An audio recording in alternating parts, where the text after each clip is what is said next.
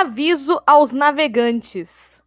Este episódio contém spoilers pra caralho de uma produção recente da Netflix. Se você não se importa com spoilers ou já assistiu a produção, pode continuar, seja bem-vindo. Se você se importa com spoilers e não assistiu a produção, eu recomendo que você pare aqui um minutinho, vai lá, vai lá ouvir, ó, vai lá assistir e depois você volta aqui e ouve a gente falando esse monte de baboseira que a gente fala sempre.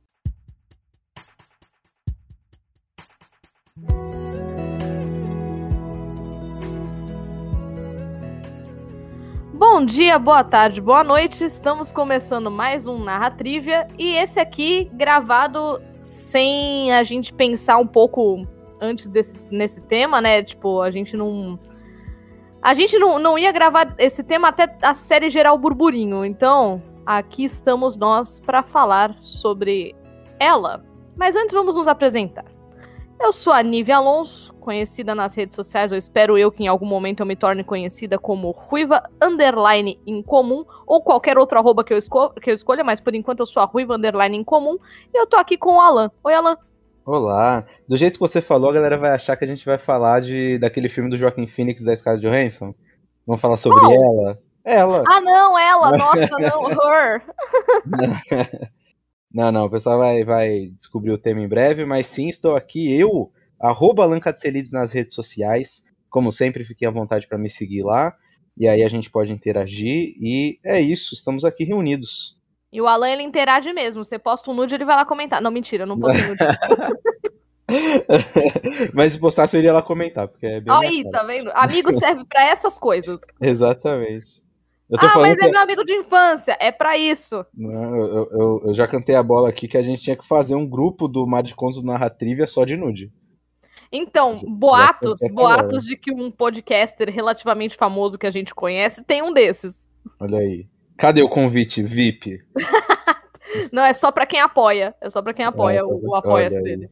Porra, é quase um OnlyFans, né? É quase um, only, um OnlyFans, um exatamente. Aliás, as pessoas uhum. cobram muito ele pra fazer um OnlyFans. Se ele estiver ouvindo, ele sabe que é dele que eu tô falando. Uhum. Mas as pessoas é, cobram muito ele de fazer um OnlyFans. Ele, não, OnlyFans não, mas tem um grupo lá pra quem apoia.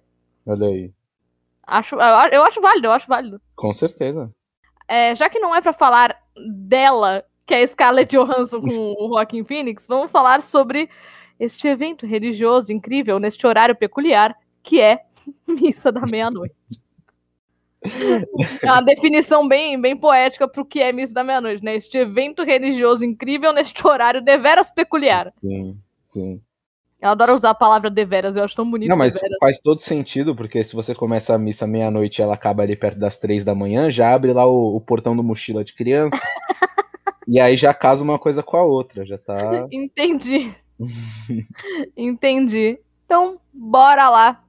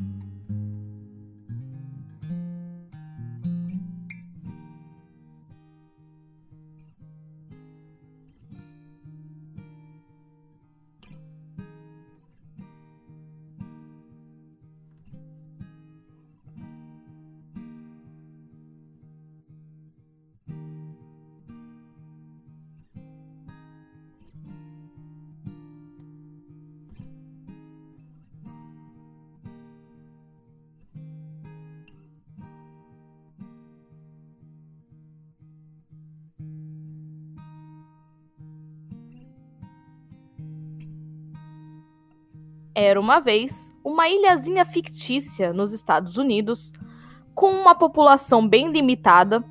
A, alguns poucos dígitos, né? É citado na série A, talvez tenha menos de três dígitos, mas tá lá na série, tem 107 habitantes, ou 127, é uma coisa assim. Uhum. E nessa ilhazinha só temos cidadãos de bem, religiosos, grupo família, até que não. Então, até que não. Alan, você estava esperando essa temática de, de missa da meia-noite? Ou você, como eu, também foi pego totalmente desprevenido porque só foi assistir porque falaram que era foda? Eu fui pego completamente de surpresa, não esperava, não, e nenhum episódio foi algo que eu esperava, assim, o que fosse acontecer. Eu sempre criava na minha cabeça algo que fosse acontecer e acontecia completamente diferente. Eu só acertei uma coisa, inclusive te mandei mensagem falando sobre isso, que fica bem claro assim no começo. É, mas assim, em relação ao lado super fantasioso da série, eu não esperava. Eu esperava algo mais em torno de um fanatismo religioso e justamente esse embate moral entre esses cidadãos é, é, iludidos com um suposto milagre, né? Uhum. E, e que isso fosse algo que fosse guiado numa linha mais pé no chão, entende? Entendi. Eu não, é, é, não esperava é, esse lado fantástico da série e realmente me pegou muito de surpresa. E eu gostei pra um caralho, principalmente. Tô participando dos RPGs de Vampire no canal, assim, e vocês só falam disso, e é um absurdo. é, é, um lance muito tipo. É que lançou, lançou edição nova do Vampiro a Máscara, inclusive. Eu Galápagos vi, é Minota, Galápagos Minota, manda o livro pra nós. É, sabe? a galera vai fazer bom proveito aqui. Estão perdendo. A Galápagos tá perdendo. É, mas assim, e aí é, é, muito bom porque eu, começo a, eu comecei a identificar várias coisas desse lore do jogo que a gente joga no na série. E na hora Sim, já vai ser, puta, é uma série de vampiro. Não tem outra. É. Então, primeiro spoiler, é uma primeiro série spoiler. de vampiro. Exato, não tem como não falar disso, porque gira em torno disso, né? Sim, sim, porque eu tava lá assistindo, e como eu disse, né, sem, sem preparo nenhum, eu tava lá assistindo e do nada chegou o momento derradeiro em que, né, no segundo episódio, o padre fez a garota andar. E até ali eu não fazia a menor ideia do que estava acontecendo. Quando o padre fez a menina andar, eu virei pro Lucas e eu fiquei, tu tá vendo? Aí ele, tô. Aí eu, meu Deus, e aí eu comecei a pensar em mil coisas. Comecei a pensar em mil coisas, sabe? Aí, tipo, uhum. que. Ah, não, porque o padre é, é, o próprio demônio, o padre é um anjo, o padre não sei o quê. E aí a, a, série vai continuando e a gente vai tomando na cara, né, o que, que tá acontecendo. Tipo assim, meu Deus, então é isso aqui. Uhum. Sim. É, tem várias coisas, assim, como eu comentei, né? A série é muito boa, mas eu tenho minhas reclamações com a série. É... Então vamos começar com as reclamações, porque as minhas reclamações são sobre o início da série. Vamos começar com as reclamações? Claro, podemos, podemos. Então vai lá, Alan. Então, é, eu, eu, consigo identificar teus problemas com o começo da série, mas eu acho que os problemas do começo se perpetuam até um pouco mais da metade da série, que é aquele chato daquele cara, velho, o, o Riley. Tadinho! O, o, meu problema é com ele. O ah, cara não. é um chato. Quando ele para pra conversar com a, com a menina lá, a, a. Qual é o nome dela? Ellen? Ah, eu não Ellen? lembro o nome dela, a, a, a grávida. A grávida, isso. É, é assim, o, o, meu problema com o, o, o, Flanagan, né, que é o, que é o diretor da série, e inclusive ele fez o, o, Mansão Bly, né, e a Casa uhum. Hill. Uhum. É, e eu não assisti a Casa Hill, tá, galera? É incrível. A galera fala que é a melhor das três, e eu não dei chance. Não, Por... pra mim a melhor das três é Missa da Meia-Noite. É, pra mim a melhor das três é Mansão Bly. E por quê? Porque o Flanagan, nessas duas séries pelo menos, ele tem muito esse lance de fazer monólogos extensos e, e entrar em devaneios sobre vida e morte, certo? Eu adoro! Não, não. Show de bola. Acho legal. Só que eu acho que ele perdeu a mão nesse. Ai, eu, eu não acho, não. Eu acho que os monólogos é, no Missa da Meia-Noite, eles acabam ficando muito cansativos e muito extensos para passar uma mensagem que às vezes não cabia na cena. Por exemplo, o, o Raul Collie, que é o, o xerife da série, né, galera? Então, um assim. Lindo, gostoso. Tá. Absurdo. Daddy, total. é, é, ele tem um monólogo absurdamente incrível sobre o preconceito é, é, racial em relação e religioso, né, em relação aos muçulmanos, aos islâmicos. Adorei. É, e é, o texto é incrível, mas não cabia naquela cena. Não cabia na cena. Mesma ah, bicho. coisa. Eu vou, eu vou falar que eu, eu, eu me envolvi tanto com a coisa toda que eu só fui, sabe? Começou o um monólogo e eu, aham. Continua falando. Parecia que parecia que aquele meu crush da internet tava fazendo um monólogo e eu tava, aham, fala, fala. Não, justo. O, o, o, Raul manda muito bem. Ele é, é, é entrega. Entregou, serviu. Sabe qual é? Serviu. Serviu. Mas ele fala. para quem ele fala aquilo e em que momento ele fala aquilo eu sinto que é um desabafo que não cabia naquela cena, naquele momento. Mas cabia na série. Cabe total na série, porém eu acho que em outro momento. Então, tá assim, tá bom, eu sinto aceito. que o Flanagan queria colocar aquele texto em algum momento na série e ele não encontrou e ele falou: Bom, vou colocar aqui, nesse momento. E eu tá sinto bom, isso em alguns momentos na série, e aí é onde chega essa, esse lance de você se incomodar com os dois primeiros episódios. Por exemplo, tem uma cena super extensa do chato do Riley é, caminhando. Não fala com... assim dele! Ele caminhando com a menina grávida, assim, e puta, cara, cansa, sabe? Tipo, a gente já entendeu que eles têm um lance da, da, juventude, a gente já entendeu que rola um lance de tipo, fomos por caminhos diferentes, e eu sinto que a cena poderia ser menos extensa dado a, ao conceito de que nos dois primeiros episódios a gente não tem aquele gancho pro suspense. Tá? Não, não tem, não tem. Aí é que fudeu mesmo. Então, diferente do Mansão Bly. No Mansão Bly, todos os monólogos funcionam muito bem, porque além de ser um romance, o que Midnight Mass não é, né? Dá, você tem aquela expectativa de ser um romance no começo, mas não é. E no final acaba sendo, olha que louco, depois a gente chega nisso. É, caralho, é verdade. É, é. No final é uma história de. de o cara fez tudo por, porque ele amava, né? Cara, Mas... eu queria dizer uma coisa antes da gente chegar, né, no. no... Sobre o que é a série realmente, tá? Porque sobre vampiro vocês já, já, já pegaram. Antes da gente chegar nesse ponto, eu queria dizer que eu, como narradora de RPG, é, Missa da Meia-Noite é a campanha de vampiro que eu queria narrar e que tem muitos elementos narrativos que eu uso sempre, tipo, transformar tudo num grande romance. Tá, eu uso sempre não, mas eu uso bastante. Tipo, uhum. transformar umas coisas é, num, num romance muito, muito é, emocionado, sabe? E eu fiquei, nossa, isso é tão a minha cara e não fui eu que narrei essa, esse negócio. Então, ô, ô Flanagan, eu tô chateada que você tirou isso de mim. Mas muito feliz que foi você que tirou. É. Eu reclamo toda semana, né, Nive? Que a gente joga as ideias pro alto, a galera faz, executa e não, não dá o mérito. Sim, sim. É... Bom, mas vamos lá. É... Continuando com reclamações. Essa é a sua única reclamação, Alan?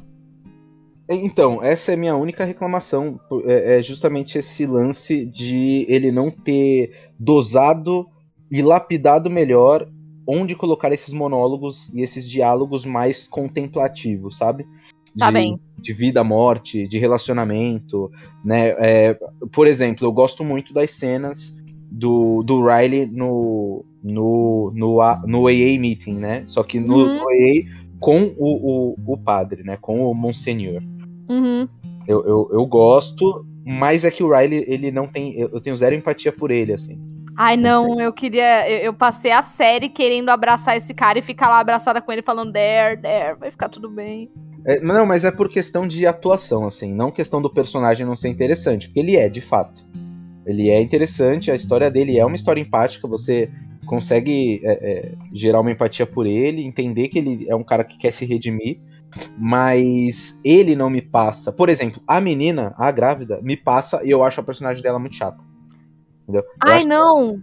eu acho a atuação da, da. Essa atriz é incrível, ela tá no. Ela é. Também. E eu acho que ela tá no, no Casa Rio também. Sim, sim, ela tá em tudo, porque ela é ela é esposa do. Esposa ou noiva, sei lá, do, do Flanagan.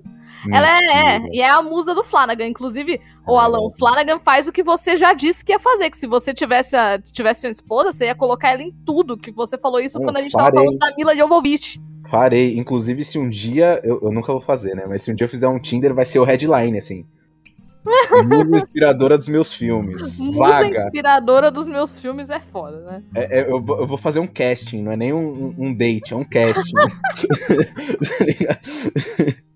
Caraca, limites, Alan, limites. mas eu entendo o Flanagan, assim, e porra, não sabia. E eu acho muito legal esse lance, assim.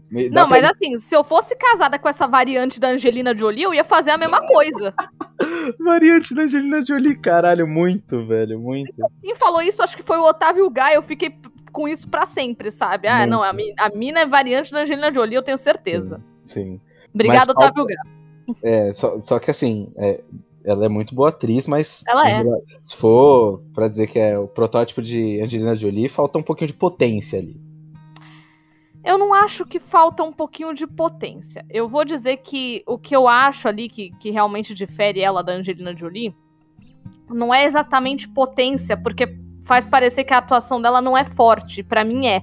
É que eu Uhum. acho que a da Angelina Jolie ela é, ela é mais. é, como é que É, eu vou é um lance de presença, não é questão de. É, o que eu tô É falando. presença, é presença, é. Não é da, da atuação ser boa ou não. Sabe? Uhum. Ela é uma excelente atriz. É, é um lance de presença. E eu só tô falando isso porque a gente. Porque você citou a Angelina Jolie, assim. Sim, sim. É, entendeu? Senão eu não falaria assim, eu não tenho reclamações em relação à atuação dela, é um, é um absurdo, é incrível. É, é o que eu falei, eu acho que a personagem é, é levemente entediante pra mim. Ah, de eu não. Riley, você entendeu Uhum. o contraste? Sim, sim. O- né, o personagem é interessante, mas a atuação não me, não me, não me interessa. No atuação- Riley. E é, no ela. Riley. E ela, personagem, não me interessa, mas a atuação é muito boa. Caraca, que incrível. Imagina, imagina se trocassem os personagens de lugar. Ele seria um pai que não foi e ela seria alguém que matou alguém. E por que não, né? Tipo, eu- esse é um lance, olha aí, é um lance meio sexista em Hollywood. De você Sim. colocar esses papéis mais trágicos e, e- e pesados, assim, em homem. Tipo, de. Eu não sei, assim, sabe? É, Tragédias. porque os dois são bem trágicos. É que assim, o dela implicava que a gravidez estava em andamento. Pra ele só funcionaria se ele fosse um homem trans. Ter uma gravidez em andamento que se perde. Não, mas eu não digo nem isso, tipo, pô. Lógico, é um assunto. Eu tô, eu tô com medo de me lerem mal, assim, mas eu entendo que, pô, a mulher saiu de um relacionamento abusivo. Sim. E, e entendi, tá ligado? Mas por que não a mulher foi pra uma festa, bebeu demais e atropelou uma pessoa? E por que não, Não, total. o cara num lance mais de tipo, pô, tinha uma vida lá e, e- e não deu certo e voltei e virei professor, sabe? É Um que eu acho, Alan, eu acho que essa sua pergunta ela se responde com o quanto essas coisas se comunicam com massa. Então, é, como a gente tem um número muito maior de mulheres em relacionamentos abusivos é, e um número muito maior de homens que bebem e matam pessoas no Sim. trânsito, Sim. eu acho que colocá-los nessa posição acaba, acaba indo para um lugar comum onde você atinge mais gente. Mas eu total concordo com você que eu poderia ter, que eh, não eu poderia ter feito, né? Mas que alguém poderia ter feito. A mina que vai à festa bebe e mata alguém, é atormentada por isso depois. Como o cara que poderia ser pai e não foi. Mas aí, tipo assim, a gente entra no lance de que essa personagem estava com uma gravidez em andamento e essa gravidez acaba durante a série, Sim. tá? Então, ou você tem é, um pai solteiro que, que, que perde esse bebê, um, um bebê ou uma criança durante a série, e isso é bem traumático, né? Você, tipo, matar Sim. um personagem de criança. Sim. Ou você coloca um homem trans que está gerando uma criança e ele também passa pe- pela mesma experiência que ela, porque é, é gerar e perder. Sim. Então você teria uma abertura também até sobre, sobre transexualidade, mas eu acho que não é exatamente pra onde a série envereda. Apesar de eu achar que o Flanagan ele faz um trabalho bom com inclusão, é, i- ia ser mais uma discussão complexa que a série ia colocar e talvez não tivesse tempo pra discutir. Sim. Inclusive, cara, eu bati palma com o plot twist do final. A gente já pode falar aqui sobre esse plot twist? Alerta de spoiler! Spoiler Alerta. do final da série. Não, Vai, Alan. já, já- aqui é free spoiler, a gente já falou no começo e, e whatever. Ah, mas, não é mas- que alguém começou a série e acha que a gente vai, vai Uhum. ficar desenvolvendo. Alerta de spoiler, final da série. É, assim, pra você. Eita, ah, tá. É, calma, a tela do meu notebook apagou.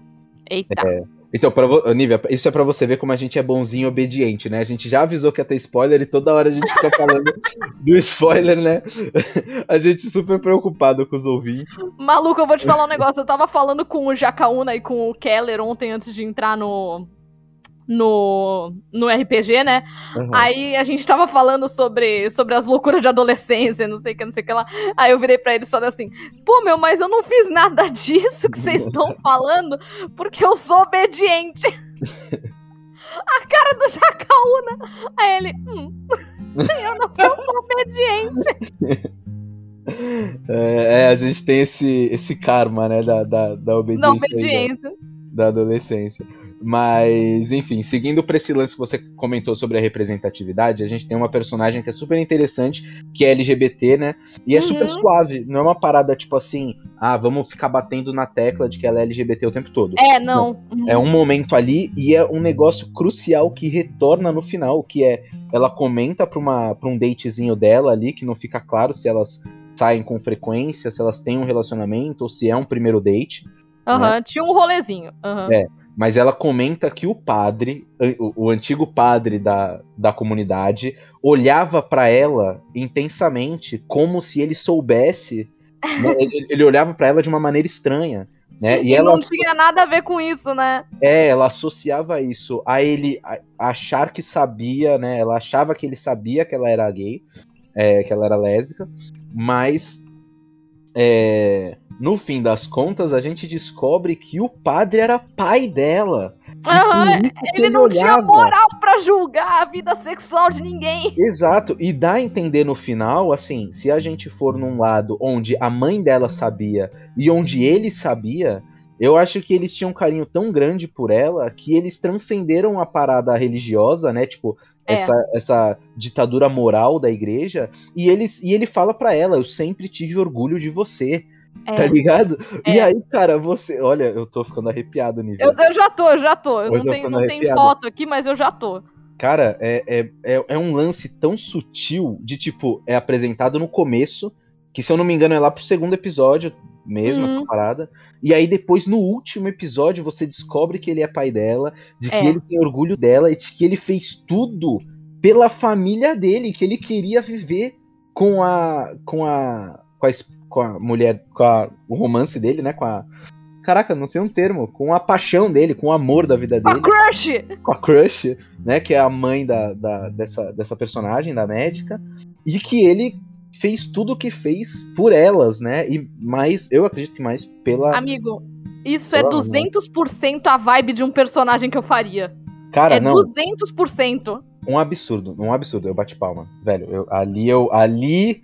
Falar pra você que eu não vejo um plot twist tão gostoso. Não é questão de explodir sua cabeça, sabe? Não, é Uai, só, é tudo- tava evidente. Eu acho que quando a gente assistir de novo a série, é, a gente vai ficar, nossa, olha esse pedacinho jogado aqui, esse outro pedacinho Sim, jogado aqui, sabe? Porque Não, ele faz tem- isso. Nossa, Inclusive, eu te mandei mensagem, né? Logo depois do segundo episódio, eu falei, cara, eu já matei que o padre é o padre.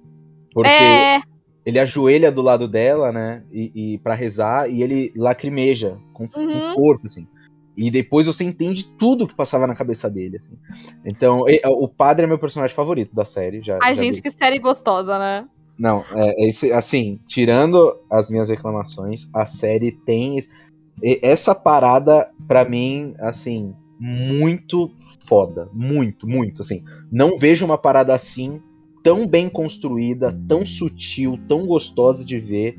É, é o lance do plot twist mexer com o teu emocional, não é questão de É, caralho, é um plot twist que eu não esperava. Nossa, fulano tava vivo. Ou, Não, ou mesmo não. o vampiro. Tipo, nossa, era um vampiro o tempo todo. Não, cara, é uma parada que se torna um romance, aí você fala, caralho, era um romance o tempo todo. maluca, E aí? to... nossa, é 200% meus personagens, cara, 200% meus personagens. E, e aí eu fiquei tipo, queria tanto, sabe? É, mas vamos lá. Sobre a tua reclamação de monólogos que se estendem, ou. de- vai, monólogo no lugar errado, eu tô, tô, tô aceitando. Tô aceitando. Co- Tô concordando. Que de repente. Assim, eu até entendo que não tinha. Talvez não tivesse outro lugar pra colocar aquele monólogo, mas ele precisava estar na série, sabe? Sim. Então eu entendo que, dito isso, ali tenha sido o melhor lugar pra colocar. Olha, Aca- acaba sendo. Eu, eu não, eu, assim, eu não quero me colocar numa posição de julgar o roteiro da pessoa e falar assim como eu faria. Eu acho que é Alan, é pra isso que a gente tá aqui, Alan. Ele se chama narratrivia. Tá é, já que a gente tá aqui mesmo. Tipo assim, eu acho que é um diálogo super pertinente, por exemplo, ele ter com o filho, por exemplo. Né? Ok. Ou, ou com um cara mais ignorante.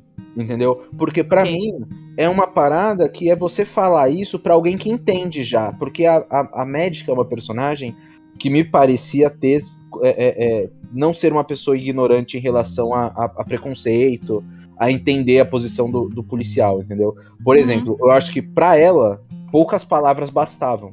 Mas Alan, um eu vou te falar uma coisa, eu vou te falar uma coisa como é, assim, vai, vai soar vai soar meio Fiuk o que eu vou falar, vai, mas eu vou falar um negócio aqui. Uhum. Eu, como mulher branca, às vezes não me ocorre esse tipo de coisa. Então, apesar de o personagem dela já tá no grupinho, é, uhum. no grupinho dos personagens bons, dos personagens. Os né? Os, os... É, é. Apesar uhum. dela já estar ali, é, eu entendo que ela foi pedir uma coisa para ele. Não, para mim, esse, esse diálogo tá no melhor lugar possível dentro dos outros em que ele poderia ser encaixado, sabe? É, quando ela vai pedir isso para ele, e ele vai negar o que ela tá pedindo, ele apresenta os argumentos que a vivência dela não tinham permitido que ela enxergasse. Justo. Não que ela não concorde com ele, não que ela ache que ele tá errado. Tanto que ele fala aquilo tudo, ele faz aquele monólogo grandão. E, e no final ela, ela, ela não insiste, ela não fala, ah, mas você pode fazer diferença agora, e não sei o que, não sei o que lá. Ela não lança um negócio desse. Ela uhum. aceita e ela sai. Quer dizer, eu simplesmente não vi a situação pelo seu ponto. E o seu ponto é válido porque ele é a sua vivência. E eu acho que aquilo é uma coisa importante por parte da médica. Por parte da médica. Uhum. Assim, não que, não que o diálogo dele não seja, vamos lá, o monólogo dele é importante, chamei de diálogo é foda. O monólogo, o monólogo dele é importante. É importante. Só que, para nós, que, que somos. É, é, assim, no caso, tu é preto. Mas para mim, que sou branca e que não sou não sou muçulmana, é, é, ele, ele conversa, eu, eu gero assim a minha, a minha simpatia por essa pessoa, né? Mas quando eu vejo a reação dela, eu entendo que ela tá numa posição muito mais próxima de mim do que ele. Então, eu entendo que ela é o comportamento espelhável, ou ela é o comportamento que a gente espera de alguém, sabe? Que, que não Sim. tem a vivência dele. Então, eu entendo isso que você tá dizendo, e eu concordo, e eu entendo, por exemplo, por que, que ele colocou ali. Uhum. Entendeu? Porque que eu acho que não. não é, é porque eu acho, eu acho estranho, eu acho. É, é, é... eu não queria usar a palavra desconfortável. É, Mas pode ser, o diálogo te incomodou porque ele era muito longo? Não, o diálogo não me incomodou porque ele era longo, me incomodou porque ele era longo naquela circunstância, com aquela personagem, com aquele. Porque, veja bem, é, é um discurso extenso e meticuloso em relação a por que né, pessoas é, é, islâmicas e, e muçulmanos é, sofrem esse tipo de preconceito nos Estados Unidos. O, o, o, o, discurso é impecável do começo ao fim. É, uhum. Tem ali a, a, o, o conceito histórico, o conceito de que do lance dele ter tido a ascensão na, na força policial e depois ele ter tido a queda na força policial, motivada pelo medo, motivado pelo racismo, né? Tem tudo aquilo ali. E só que, tipo assim, ela pegou e disse para ele: é, Eu gostaria que você investigasse a igreja por causa disso, disso disso. E aí, tipo, eu acho que naquele momento caberia um diálogo mais curto e direto. Por quê? Porque eu acho que ele desabafa com alguém naquele momento e ele tá desabafando, e dá para entender porque ele desabafa, porque o filho dele tá se envolvendo uhum. com aquela comunidade, então ele quer colocar para fora. Mas é aí que tá, tipo assim, eles não, ele não confia nela. Ele não, ele não tem intimidade com ela para se estender tanto. É, eu, eu, cara, eu posso estar. Tá, não digo nem errado, eu posso estar tá equivocado em, em, insistir que poderia ter sido diferente, sabe? É, porque eu entendo por que, que tá ali. Mas eu me sentiria menos desconfortável se fosse um diálogo num lugar diferente. Porque a cena também corta às vezes pra ela, se você reparar, se você assistir essa cena de novo, e Uhum. ela tá tipo assim, às vezes ela dá uns sorrisinhos meio sem graça e para, e aí eu fico muito, tipo, no, no ponto de vista dela, no sentido de, pô, cara, eu só, desculpa, relaxa, já entendi, eu só queria que você investigasse porque tá rolando uma parada bizarra, entendeu? E, e isso não, não tira o mérito do discurso, que é do caralho, é um discurso do caralho. Tinha que estar rolando nas redes sociais esse discurso. É. entendeu? Em todos os lugares, porque a, a, a atuação do Raul Cole é foda, o, o texto é foda, me acho levemente fora do lugar naquele momento. Entendeu? É, é só, só isso. Tá, eu vou. Eu só. Assim. Eu, eu vou discordar, porque Uhum. é aquilo, aquilo tudo que eu já falei. Mas Sim, eu entendo sim. seu ponto de vista. Eu entendo por que, que tu, tu acha isso. Porque, até Uhum. porque o que eu senti quando ele aconteceu é. Assim, eu posso estar falando de ritmo da série, tá? Não é nem sobre, sobre a colocação dele ali. Mas em relação ao ritmo da série, ele tava. A série já tava caminhando num ritmo, parecia que ia ser uma coisa muito rápida, ela ia, ela ia ali falar com o cara, e não foi. Uhum. Então eu entendo que, a- que aquele monólogo naquele momento quebrou o ritmo do que estava sendo narrado no geral, tá? Uhum. Então eu entendo o que você tá falando. Sim. Não concordo, eu acho que é, que é, que é um lugar bom pra ele estar, tipo aquela cena com aquela personagem daquele jeito, mas quebrou o ritmo. Então Uhum. eu concordo, eu concordo com o que você tá falando. Ele realmente gera uma estranheza ali. Uhum. É, Dito isso, eu vou falar sobre os meus problemas com a série, que são os dois primeiros episódios, tá? Sim. É, Novamente, tem um problema de ritmo nos dois primeiros episódios. Eu confesso que eu dormi no segundo episódio. Tá? Dormi mesmo. Hum, Eu gosto do segundo episódio. Então, eu, eu não lembro de muita coisa, tá? Eu dei uma dormida, acordei, dormi, acordei, sabe? Uhum. Porém, porém, foi o segundo episódio que eu, que eu tive certeza ali que, peraí, agora eu preciso continuar. Porque a última cena, ele, ele meteu o levanta e anda, a menina levantou e andou. Falei, "Me- mano do céu, Uhum. mano do céu. Entendeu? Eu fiquei. Caraca, ele. Eu virei pro Lucas, tipo assim, foi gerando aquele constrangimento que ele fala, vem aqui pegar. Sabe? Ele, ele tira a hóstia, aí ele mostra pra menina, né, que é cadeirante. É cadeirante é um termo correto? Ah, eu acredito que sim, mas se você quiser falar PCD, acho que cabe mais. É que aí a gente fica, tipo, É, fica PCD muito engloba muita é. coisa. Gente, é o seguinte, tá? Eu aprendi esse termo quando eu era é, mais nova, cadeirante. Se ele for um problema, vocês me corrijam que na live ou em qualquer outro episódio eu faço uma errata dizendo que esse termo é incorreto. Tá bom, Uhum. gente? Obrigada. Sim. Então, tem essa garota que ela é PCD, que usa cadeira de rodas, portanto, que eu aprendi, cadeirante. E aí, né, ela vai sempre na missa e tudo mais, e a gente ainda não sabia o background dela naquele momento. A gente ainda não sabia como que. Se ela tinha nascido assim, se ela tinha ficado assim, e, e não importa. Ela é e ponto. Aliás, no primeiro capítulo eu já tinha elogiado isso, que eu virei pro Lucas e falei assim: olha, Lucas, uma personagem de cadeira de rodas que talvez a história não gire em torno disso, né? Uhum. Girava, mas talvez a história dela não gire em torno disso. Uhum. E aí, é, chegou no final do segundo episódio, ele vai lá com a hóstia dele. E o que que eu pensei que ia acontecer quando ele foi lá com a hóstia, né? Eu pensei, eu pensei que ele ia começar nessa do vem pegar e a menina fosse, tipo, tentar levantar e cair. Eu pensei que ia ter uma quebra na- nessa coisa da religião. Eu achei que a, a série ela ia enveredar por um lado onde as pessoas iam perdendo a sua fé, Uhum. sabe? Eu achei que esse era o drama. Eu achei que esse era o drama. Sim. E que talvez o ateu fosse reencontrar a própria fé enquanto todo mundo em volta estivesse perdendo. Eu esperava uma coisa assim. Daí ele meteu o levanta e anda. Aí eu fiquei assim, caralho, velho, que constrangedor. E aí todo mundo começa a olhar, mandar ele parar com isso, sabe? Aí aquela coisa toda, eu fiquei, gente, o que que tá acontecendo? Nossa, que vergonha alheia, não sei o que. Aí a menina levantou. Aí eu. Uhum. tipo assim, sabe? O, o Lucas ficou assim. Caraca! Aí, aí, tipo, a gente, a gente tava deitado assistindo a série e a gente começou a levantar assim da cama que a gente tava assistindo, sabe? Eu fiquei, olha isso, Lucas! Olha isso! Olha, olha! E aí. A gente começou, não, porque tem que ver o próximo episódio agora, não dá pra esperar outro dia, não sei o que, não sei o que lá. O Lucas, ele tem um horário pra ir embora aqui da minha casa, ele falou assim, não, vou ficar mais uma hora, que a gente tem que ver mais um, sabe? Foi um negócio assim. Uhum. Sim. E, e ali me pegou desprevenida, ali me pegou desprevenida. Daquele ponto em diante, eu não parei mais. Aham. Daquele É, porque- momento, não, não passou, sabe? Fui, só Sim. fui. Sim. O segundo episódio é o cachorro morre? Então, eu não lembro se é o primeiro ou o segundo, mas o momento que o cachorro morre também foi uma coisa que gerou, a- que fez a gente ficar muito puto da vida. E a Aham. partir do momento que a gente ficou muito puto da vida, a gente. é, a gente, eu digo eu e o Lucas que a gente assistiu junto, né? A gente dividiu bastante as emoções da série.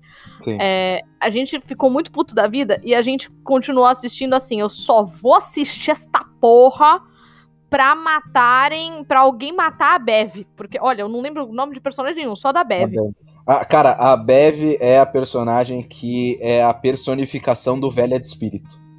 Nossa, sim! É isso, porque, cara, você não diz, você não acerta a idade dela nem se você for pago.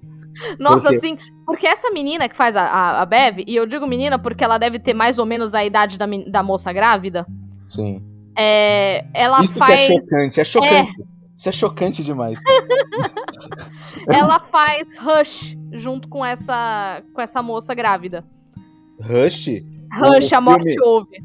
Nossa, aquele filme que ela é surda? É, quem é surda é a grávida. Caralho, eu sabia, velho, que eu já tinha visto ela em outro, Sim. outro filme. Fantástica a atuação dessa menina nesse Eu filme. adoro esse filme. Nossa, caraca, eu, eu tô muito fã. Vou seguir até ela no Instagram, tu sabe o nome dela? não lembro o nome dela. É fácil, é fácil, mas eu não Caraca, lembro. brother. Então, aí o que que acontece? Essa moça fez Rush. E aí, tu lembra que em Rush tem uma outra mina que é amiga dela e mora, tipo, não muito longe? Que morre, inclusive. Que morre, inclusive? é a Nossa, Bev. Spoiler, spoiler de Rush aí, galera. É, é, foi mal, galera. É a Bev. Uhum. E aí, tipo assim, lá no filme ela tá ruiva, ela tem umas ondinhas no cabelo, ela usa o cabelo solto, sabe? Ela tem outra pegada. Uhum. É, e agora, você olha e realmente é a velha de espírito, sabe? Sim. Velha de espírito. E aí eu ficava, nossa, porque a velha, aí eu fiquei, não é velha, ela deve ter, tipo, meia idade. Não, ela deve ter menos que isso, a atriz. Então eu queria deixar aqui meu. Eu, eu acho que ela não vai ouvir nunca, mas eu queria deixar aqui os meus parabéns, porque você me convenceu de um jeito que eu passei sete horas da minha vida querendo que seu personagem morresse. Você tá entendendo? Eu adorei esse eu acho que você não vai ouvir nunca, porque assim, eu não sei se ela sabe falar português, assim. Então, mesmo se ela escutar o cast. Tá, peraí que eu já resolvo. I don't know if you're ever going to listen to this, but I uh, you made me hate your character for seven hours in a row, and you made me uh, want your character to die. So congratulations, my friend. I want you to be very successful in your career because you made me hate your character this much. Melhorou? Caralho, Nívia, porra, meteu a carteirada aí do, do inglês, de gringo, meteu a carteirada de, de gringo. Já faz um jabá aí da aulas particulares. Aí, quem for me procurar nas redes sociais, é, eu tenho horário como professora particular. mandei, mandei. É, não nasceu desse tamanho, porra, tem que vender o peixe. Caraca. Não que meu tamanho seja muito grande, né? Caraca. Mas enfim, sim, ela, ela tem esse mistério de ser velha e não ser velha, que é um É. absurdo. É, e, e o lance dos dois primeiros episódios é porque você não tem o gancho sobrenatural tão cedo, né? Diferente do Mansão Bly, que de cara já coloca um- uma, uma, piri, uma, uma pirição. Caralho, minha, minha dicção foi pro caralho com a, com a pandemia. É, é, é, ela já começa ali com uma, com uma aparição sobrenatural desde o começo, né? Ah, a Verdade. pirição era aparição. Aparição, é. Tá, vai. E, e ela já te joga pra esse gancho de tentar compreender o que, que tá rolando. E o, o, o Midnight Mass, ele te joga pra esse lado que você comentou, de que eu também é, é, citei no começo, que era um lance mais pé no chão. De ser um lance realmente de transformação de fé e de você ter uma comunidade ali que começa a confundir o, a, a, a- aquelas os milagres do padre com um lance espiritual e não com algo é, científico, e aí você teria a médica que traria esse contraponto, né? E, e os personagens, o personagem que é ateu e que renegou o Cristo por conta do trauma que ele passou, Uhum. né? É, É, porque não- assim, é, rapidinho, só te cortando. Eu achava que a, que a série, tipo assim, o, o máximo de, de sobrenatural que ia ter era ele ficar vendo a mina que ele matou. Só Sim. que eu não. Eu, quando apareceu, eu comecei a pensar que podia ser um trauma da cabeça dele, sabe? Eu achei que podia não ser é, sobrenatural, podia ser só a cabeça dele mesmo. Ah, não. Pra mim, desde o começo, sempre. é, a série sempre sugeriu como algo da cabeça dele, assim. Porque Tá. ele tava bem com aquilo, sabe? Tá. Diferente da, da personagem da, da Mansão Bly, aquela menina que também é fantástica, que faz o Yu. Tá. É, Victoria alguma coisa. Isso, linda também, é incrível. E Aliás, deixa eu fazer um comentário aqui que tem um é, bocão que é, é, assim, ela tem, eu acho linda. cara, pra mim- boca me quebra. É foda. boca mexe comigo e a dela, assim, fantástica. Não, eu é que assim, eu ia, eu ia comentar que essa galera toda tava na Residência Rio, né? E, caraca, o, o, o, o- o elenco da Residência Rio, puta que pariu, né? Eu assisti a Residência Rio, pro Lucas falava assim, ô Lucas, na moral, é, todo mundo é gato nessa porra, né? Caraca. É verdade. É, não, do, o do, do- da Casa Rio, do Mansão Bly. É, é, o- inclusive o Raul Cole, ele, ele entrou no Mansão Bly, né? Ele não tá no Residência Aham. Rio. Não, inclusive, rapidinho, inclusive, na, na Residência Rio tem umas crianças também que eu ficava, Lucas, eles escolheram as crianças mais fofas do universo pra colocar É aqui. Toda absurdo. vez que essas crianças aparecem, eu quero apertar essas bochechas. Irmão, aquela menina é surreal. É surreal. A, a, a, menina é uma atriz de outro mundo. Aquela menina, sim. a atuação dela é um absurdo. Não, e o menino que faz o Luke quando ele é pequenininho? que Ele é, ele é meio, meio estrábico, ele usa um oclão assim. Eu fiquei, meu Deus, que coisa mais linda, eu quero apertar essa criança. Calma, esse menino é do Casa Rio. É, da Residência Rio. Ah, isso, do Residência Rio. É, não, Aí eu não, fiquei- não assisti Residência Rio, não fui atualizado pra essas crianças. Ai, não, velho, essas crianças do, do Residência Rio, meu Deus do céu. o- tipo assim, a menina era uma graça, tá? A menina era uma gracinha.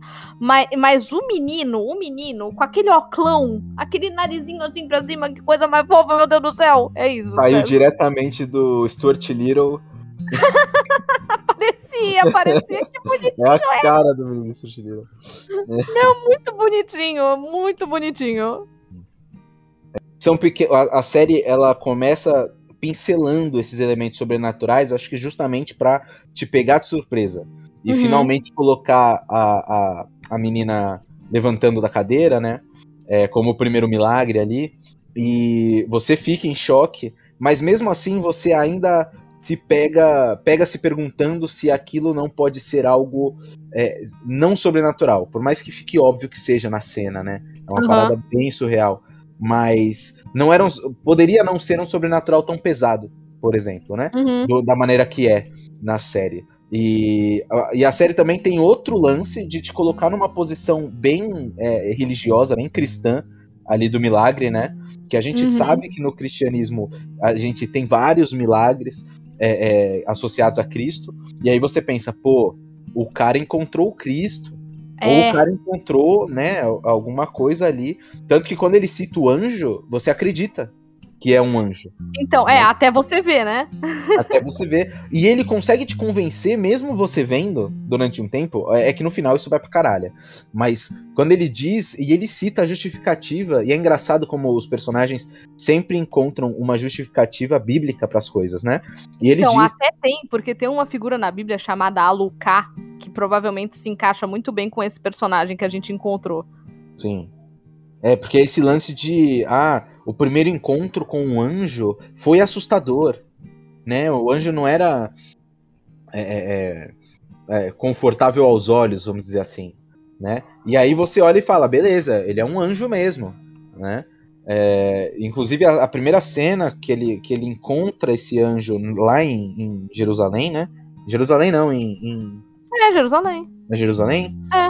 É, quando ele encontra o anjo e que ele ele vê a, a- aquela aura, né? a- que, eu, que eu falo a auréola, tá certo, né? É, Eu não sei porque a auréola É um porque lance a muito aura pessoal mim. é porque a auréola você fica pensando em, em mamilos. Exato. Mas aura é uma energia que a gente emana e a auréola é tudo que tem esse formato Redondinho, né? É. Esse- Então, circular. Exato. E, e eu, eu me amarro porque, assim, eu sou muito fã de Evangelion, né? E no Evangelion aparece a Auréola nos, nos, nos, nos Evas, não é nem nos Anjos, é nos Evas. E assim, é só em momentos incríveis do anime. Então, quando apareceu a Auréola no Anjo, no Anjo entre muitas aspas, eu falei, puta, incrível, sabe? Mas depois uhum. você entende que é o lance da visão dos do, vampírica, né? Essa visão é. que eles têm de mundo e que ele confundiu. E, é, e, e, a religião é muito sobre isso, né? Sobre você ver algo e compreender de uma maneira religiosa. E não de compreender de uma, de uma maneira como realmente é. Tá? E eu não tô querendo é, é, desmerecer a, a opinião religiosa de ninguém com esse comentário. Mas é que muitas coisas bíblicas, muitas coisas históricas que geraram mitos e lendas e religiões vêm de coisas é, é, é, reais que a ciência, depois de muitos anos, consegue explicar, uhum. né? Mas que ali naquele, naquele, naquelas circunstâncias, naquele é, contexto, vem desse lance de você compreender aquilo de maneira religiosa, né? Inclusive a personagem da médica é uma personagem muito legal porque ela vem com as explicações científicas para aquelas coisas, né? Sim. Ela veio com não porque pode ser uma bactéria, pode ser uma enzima, pode Sim. ser algo científico. É, eu, vou, eu... eu vou te falar uma coisa, eu vou fazer uma citação de uma grande obra é, muito poética da, da dramaturgia da, da, do cinema. Lá vem. Sabe, eu vou fazer uma grande citação que é o que você chama de ciência, no meu mundo se chama magia, e elas são a mesma coisa. E aí Sim, ele começa a. Dis... E ele, ele começa a discorrer como é que as coisas funcionam, e aí a, a menina que tá falando com ele vira e fala assim: é, é claro, magia é ciência que a gente ainda não explica. E essa grande citação vem do filme Thor. Você falando. É é, como é que é falando? Essa, uma, a menina que tá do lado dele, eu lembro da Natalie Portman, assim. é, mas sim, exatamente isso, assim, a série brinca com isso e me lembrou muito The Strain, que é uma série que eu já comentei no, no cast sobre vampiros, que é uma série que associa, é, tem um lado mais científico da, da, da do abraço, e isso eu achei foda, tipo, pô, é, é, uma enzima, é uma bactéria, e eu só conseguia pensar, mano, é um abraço. É. tá é. ligado? E. e é, é, aí você mescla essas duas coisas, esses dois conceitos. The Strain faz muito isso. Você tem os, os, os Nosferatu lá, e que eles uhum. fazem o abraço a partir de uma. De uma é, é, é uma larva, né? Uma, é um pedaço dele né? Não Vai sei o que e... tá dizendo. É, e aí ele. Aí rola isso. E eu acho que é uma maneira muito legal de você brincar com o lore do vampiro com uma parada mais mainstream, uma parada mais da massa, né? Como você uhum. comentou. É, Sim, é... porque na lore de vampiro, eles seriam carniçais. Eles seriam certo. carniçais. Só que, porra, imagina tu ter que explicar o que é um carniçal. Uhum. Então, vai lá. É o início de um abraço. Foda-se. Sim. Sim. Inclusive, eu ia te perguntar se o lance das asas no vampiro é, faz parte do lore, porque é, são poucas as mídias que colocam os vampiros com asas, né? E, e, aquilo que eu comentei no cast de vampiro, assim, é, muitas vezes esses, esses vampiros são muito caricatos, né? Ou uhum. eles são muito monstruosos. E eu gostei tanto, outra cena que, putz, me arrepiou, que é na igreja quando o vampiro aparece. E eu até comentei com a minha mãe, assim, eu falei, nossa, que vampiro com um senso de moda incrível, né? Não porque... é? Ele, ele poderia ficar nu o tempo todo. Poderia. Mas poderia, ele usa. entendeu a necessidade do uso de roupas. Exato, mas ele usa lá a fedora e a capa, né? Sim. E depois ele usa o, o né, a, a, bata, o, qual é o nome daquela, daquela roupa? Batina. A batina, ele usa a batina e ele entra, e ele com certeza é leonino, porque ele entra ah. com as mãozinhas abertas assim. E ele fala: vocês vão me adorar. É, é um negócio assim, né? Então, é, Sobre a lore de vampiro A Máscara, é Sim. cabível. É cabível um vampiro com asas. Uhum. Então, é, é, depende, de, depende de clã, depende de disciplina, depende de um monte de coisa. Mas é cabível, sim, um vampiro com asas. Uhum. Inclusive, a gente tem uma linhagem de, de vampiro em Vampiro à Máscara que são os gárgulas. Uhum. E via de regra, eles têm asas. Sim. Via de regra. É, e, e, e, assim, eu só tenho elogios em relação a toda a identidade da série, a todo o conceito da série, o, o todo, assim, a criatividade que foi investida em mesclar essas coisas todas, o fanatismo religioso com o, o, esse lore do vampiro, com certeza ele deve ter consumido é, Vampiro a Máscara. A gente comentou no cast de que é quase a base hoje mais consumida, né? Vocês, com, é. É, vocês comentam da, da Annie Rice também, mas eu acho que ali ele foi muito para esse lance é, é, do RPG, assim. Você vê esses elementos de Sim. RPG pela, ao longo da série. A gente. A gente observa quando a gente fala, ah, talvez ele tenha bebido da fonte do, de, de Vampira Máscara, a gente observa que isso pode sim ter acontecido e que ele fez uma coisa que é que é bastante comum e bastante produtivo de se fazer com Vampira Máscara, porque Vampira Máscara tem uma, uma, uma lore bastante grande. Para quem tá aqui e não sabe o que é lore, lore é como se fosse a egrégora, né, o, o cenário, fosse a mitologia do cenário. Ele tem uma lore muito grande que vai desde a criação do homem até o fim dos tempos. E os, os mestres que, que narram Vampiro à Máscara, é, alguns não gostam de abordar a lore, colocam ela como uma grande coisa fictícia. É, inclusive, alguém me falou isso essa semana, foi o Lobo Loss, lá do, do, Garage, do Garage Saloon. Ele é uhum. incrível, gente, sigam o Lobo. É, mas ele, fal, é, ele falou sobre isso, né? Que ele não gosta de abordar lore, ele sempre coloca como, como algo mitológico. E tem a outra, é, o outro lado da moeda, que sou eu, que adoro colocar lore em tudo e quero fazer umas coisas grandiosas, épicas, uns negócios assim. Eu acho que é, se Missa da Meia-Noite é, se baseia em Vampiro à Máscara, houve um uso muito, muito sutil de, de coisas que caberiam na lore de Vampiro à Máscara mas que foi colocado como um drama pessoal e, e, é nesse ponto que eu tô que eu tô aqui batendo nessa tecla de que eu queria ter escrito Missa da Meia-Noite, uhum. porque é, é, isso, sabe? É fazer a coisa pequena, o cenário pequeno, as pessoas pequenas serem partes de algo grande. Sabe? para mim, eles são partes de algo grande, porque aquele vampiro de, de Missa da Meia-Noite, ele claramente é, no mínimo, um ancião. Sabe? Uhum. Ele, no mínimo, tem algumas centenas de anos sabe? Sim. Então é relativamente grande. Então é, é, o tipo de coisa que eu queria fazer, sabe? Uhum, sim. E sim. dito isso, eu acho que sim, se relaciona um tanto com Vampira Máscara. E. E é o tipo de coisa que eu queria fazer. Sabe um, um, uma parada que eu acho que a gente podia debater também? Que eu tava pensando muito nisso é, quando eu assisti a série, que eu, eu, fiquei imaginando a sua pergunta capciosa, né? Uhum. Aí, aí eu, eu, eu, me peguei é, questionando sobre o que é a série, né? Uhum. É, esse lance dos monólogos muito longos que eu reclamei é, é, e de lugares que eu acho que os monólogos deveriam estar em lugares diferentes na série. É, e os monólogos geralmente são o que mais indica sobre o que a série é, né? Tem um, tem um monólogo sobre a morte que é muito interessante, muito Amo bom. Amo demais. É, porém, de novo, para mim é uma situação onde eu, eu achei um monólogo um tanto cansativo por conta dos personagens, né? Por causa da personagem dela e da atuação do Riley. Uhum. Mano, se você assistir a cena desse monólogo, o Riley, ele tá corcundinha no sofá. Eu assim, mano, levanta essa coluna, cara. Mas a, a, composição da cena é linda, o monólogo é lindo. É, eu acho que poderia estar em um momento diferente, assim. Faz todo sentido, né? Ela tinha acabado de perder o bebê e, e eles trazem esse ponto de vista mais cético e o ponto de vista mais religioso da morte. Eu achei belíssimo. Cara, o texto é fantástico. O texto é fantástico. Eu, eu mudaria alguma, algumas coisas na montagem, na composição, assim, da, da, de encaixar esses monólogos. E eu acabei de ver. A Nivea mandou uma foto no, no, no Discord, eu acabei de olhar essa imagem, eu, eu quase dei RT. É, eu dei. É, mas assim, eu tava me questionando sobre o que a série é, e eu não acho que a série seja especificamente sobre vida e morte, ou até mesmo sobre religião.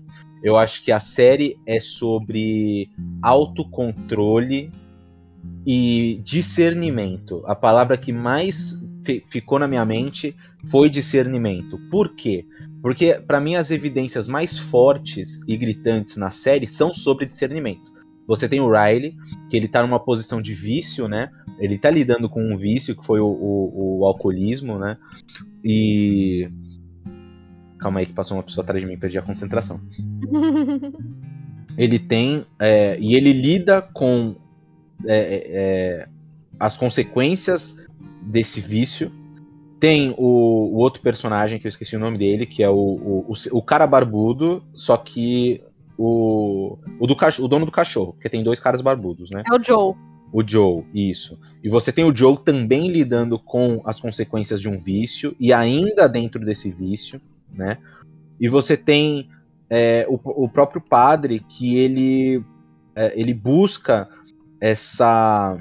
corrigir todos os, os as imperfeições e defeitos e, e, e falhas das outras pessoas dentro daquela comunidade com intenções boas. Né? Você tem o próprio a própria parada dos vampiros com a sede, né? De, com a fome, na verdade, né? Como é, saciar, saciedade. Saciar a fome. E eu acho que é uma busca constante de todos os personagens em saciar algo. Né? Uhum. E você tem um, um, um, um diálogo curto que eu achei que, que dá o tom do porquê que eu acho que a série é sobre esse controle e discernimento. Porque ele vira para o pai do Riley vira para a esposa dele e diz: "É uma fome muito grande. É uma fome muito é. forte, mas ela não é incontrolável. Se eu não quiser, eu não vou fazer." É. Ele diz para ela, né? É, ele fala que é uma, é uma fome muito forte, é uma fome que dói, mas e se eu não quero, eu vou fazer. E quando a gente associa esse lance à parada da religião, e a gente se pergunta por que, que as pessoas procuram a religião, é porque elas procuram soluções para esse tipo de pensamento, né? É, não só soluções de problemas, mas para conquistar esse discernimento de autocontrole e de dizer não, eu não vou fazer isso, eu não quero fazer isso, ou eu não vou pensar nisso, ou eu não vou realizar tal coisa. Sabe qual é? Tá, uhum. eu, tô me enrolando ou você tá entendendo mais ou menos? Não, não, eu tô entendendo, eu tô entendendo. Né? Porque é o que o Riley tá buscando. Quando também tem um momento muito bom e muito forte naquele AA meeting que ele tem com o padre. E é justamente quando ele já revela tudo, quando o Riley já foi abraçado, que. E pra galera que não sabe, a gente comentou aqui, mas eu acho que a gente não explicou. O termo abraço é quando um vampiro. Me corrija se eu estiver errado, tá, Nívia? Porque eu, uhum. eu mas é quando um vampiro transforma uma pessoa humano em outro vampiro, né? Sim, sim. E, e o Riley sofre isso, ele é abraçado, inclusive, pelo, pelo vampiro com asas lá, com o ancião.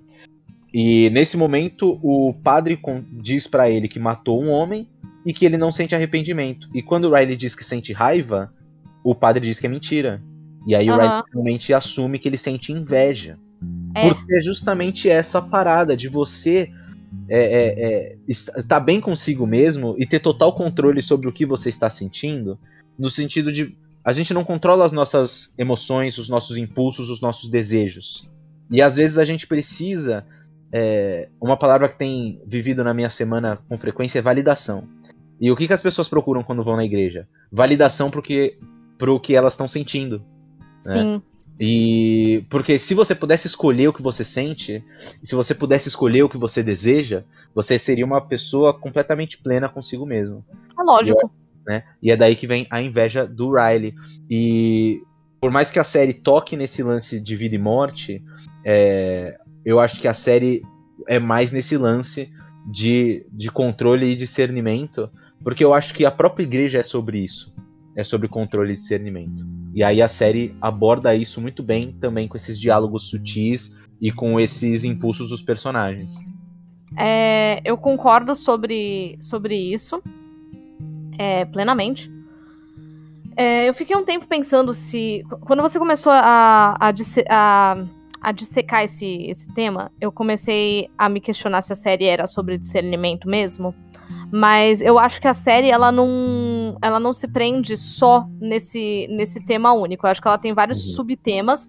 Só que a partir do momento que ela trata sobre fanatismo religioso, sim, eu concordo, ela é sobre discernimento em vários aspectos. E eu acho que isso que você falou é, é, é perfeito. E a gente tem esses outros subtemas flutuantes, né? A gente tem o luto, a culpa, é, a vontade, né? Porque você tem. Uhum. Engasguei, desculpa. Você tem Não, personagens que. que estão é, lidando com algumas vontades que se reprimem ou se afloram, né? Depende do, do personagem.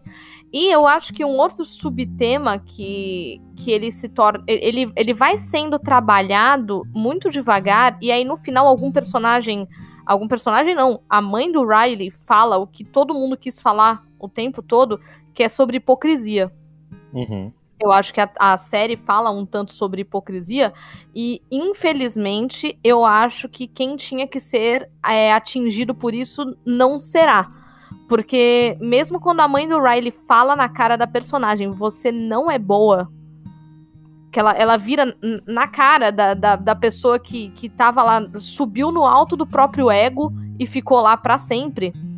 É, ela vira pra, pra Bev e fala: Você não é boa e a Bev é, é, é, tipo, ela é pega de surpresa, mas ela a partir dali ela continua tendo a ideia de merda dela do alto do, do ego, de, de ah, não, vamos queimar o lugar inteiro, então, porque no final só vai ter uma arca e não sei o que.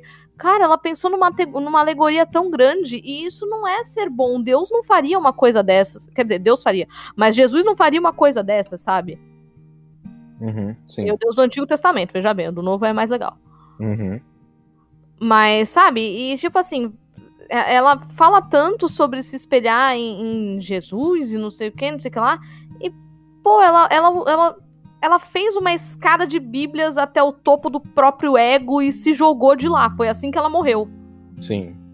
Sabe? Porque, sinceramente, é, uhum. aquela personagem, ela me atingiu de uma maneira, a, a Beverly, que quem, quem vê pensa que eu convivo com muitas Beverlys. E nem, nem. Mas eu sei que tem muitas Beverlys por aí. E, putz, velho, o tanto que isso me incomoda. É, o tanto que isso me incomoda não tá escrito, porque eu olho para essa pessoa e além de eu achar que essa pessoa é uma pessoa ruim, eu fico pensando se essa pessoa leu os mesmos textos que eu, como que ela chegou nessa conclusão imbecil de que ela tá certa. Uhum. Porque achar que, que a Bíblia é, é, é uma bengala pro topo do seu ego é ler errado. Sim, sim. Eu acho que é justamente essa parada da validação, assim, sabe? Tipo, quando você tem uma, uma comunidade, um grupo de pessoas que valida uma, uma emoção e um desejo é, dentro do que você está sentindo, e aí você começa a se dedicar a, a, a imer... Calma. Quando você fala imersão, eu quero imergir, é isso? É. Uhum. Quando a pessoa começa a emergir naquela comunidade e ela se sente validada por aquilo, é uma, é uma bola de neve, assim. Você começa a validar esses sentimentos, e aí você começa a encontrar justificativas para validar esses sentimentos, no, sentimentos novos, né? E a personagem da, da Bev, ela é, é, é exatamente isso, né? Porque ela vai se entregando, ela já era uma pessoa cruel. E uhum. quando o padre aparece e começa a validar aquela crueldade, né? É é, ela, ela se entrega naquilo. E aí, quando ele desvalida, ela fala: Não, não vou abandonar isso. Agora a líder sou eu. A arca é minha. Né? É, inclusive, temos um evento. Um, um, um, evento. Inclusive, temos um exemplo real desse tipo de validação que é o nosso querido. Né? É, é, é ele mesmo. Ele mesmo, o, o, inominável que está aí. Se você pensou nele, saiba que é ele mesmo que você está pensando. Mesmo, exato. Que é um cara que simplesmente validou o, o, os desejos e sentimentos de uma comunidade que estava adormecida. É. Né? Ela estava aí agindo por debaixo dos panos, fazendo o que sempre fez, né? É, não era o mundo perfeito antes, as pessoas estavam aí, essa comunidade estava aí antes, mas agora é vestir a blusa e sair na rua, sabe? E é Sim. por conta dessa validação. E aí a Bev representa essa personagem que a gente encontra nas igrejas e em qualquer igreja não sei se foi você que comentou comigo. Acho que foi você. Dentro do Espiritismo Dentro também do espiritismo, tem? Né? Eu. Exato. Então, assim, é, é, é, um, é um tipo de busca que a gente encontra em qualquer lugar, seja no emprego, é. seja na religião, seja numa escola. Né? A gente busca validar aquilo que a gente é, aquilo que a gente sente, aquilo que a gente gosta. Né? Sim. Porque se a gente gosta de algo e aquilo é desvalidado, a gente retrai. Só que quando a gente encontra uma comunidade que valida aquilo, a gente vai é, é, é, se entregar naquilo. Né? Uhum. E aí a personagem da Bev King é gritante aquilo, e inclusive acho que morreu pouco. Morreu pouco? Morreu pouco. Eu acho uma absurdo. Fala. Ela, ela, morreu do mesmo jeito de todo mundo. Ela tinha é? que. Tinha que tu ser... acha? Ah, ela... tudo bem que ela sofreu mais por conta da frustração. Alan, vamos lá. A personagem da Bev, ela não é a, a grande religiosa? Uhum. Ela não acredita que depois da vida, ela vai ter a vida eterna ao lado do Senhor? Sim, Por que, que ela ficou tão desesperada quando ela viu o sol nascendo? exato. Ela não Exato. merecia a vida eterna ao lado do Senhor? Ela não tinha plena convicção do que ela estava fazendo? Porque a ilha inteira morreu cantando. Sim, A ilha inteira morreu cantando. Sabe? O policial, o, o, o guarda e o, e o filho morreram orando. sim, Ela morreu aos gritos. sim, O sol nasceu e ela tava gritando e jogando terrinha nas costas. sim. O que só prova que ela é muito burra porque tinha lugar pra se esconder. Mas ela morreu gritando e jogando terrinha nas costas. Não, assim, ó. Vou falar, não é uma reclamação, porque eu entendo toda a poesia do final. Não, Tá? é lógico que eu também entendi, mas tipo assim, sabe? galera, É que se a gente racionalizar. porra, já tinha lugar de sobra. Tava o padre e a, e a mulher em cima da ponte. Eu falei, galera, vamos, Vamos entrar pra baixo? ponte? Vamos pra baixo da ponte? Não, essa ilha não tem sistema de esgoto, não tem um. um- sabe? Não, assim, ó, ó. Não é uma reclamação com a série, tá, galera? Não, jamais. muito. Mas Jamais. É assim- que se a gente racionaliza, você vê que os personagens, eles entregaram tudo que tinha ali. Não, não, eu tô, eu tô querendo dizer assim, não é um furo de roteiro nem nada, entendeu? eu acho. Mas é porque é um lance de tipo, aquele cara que tava chorando, né? Ah, matei minha esposa, matei meu filho e tal. Uhum. Aí, a, aí a, a Bev vira e fala, ó, você não tem lugar na nossa arca. Aí É. o cara vira e fala, não, pô, vai lá ver o pôr do sol, porque não tem lugar nenhum pra ele olhar. A igreja intacta na frente dele. Isso É, antes, lógico, da gente saber que a igreja ia pegar fogo, né? Sim.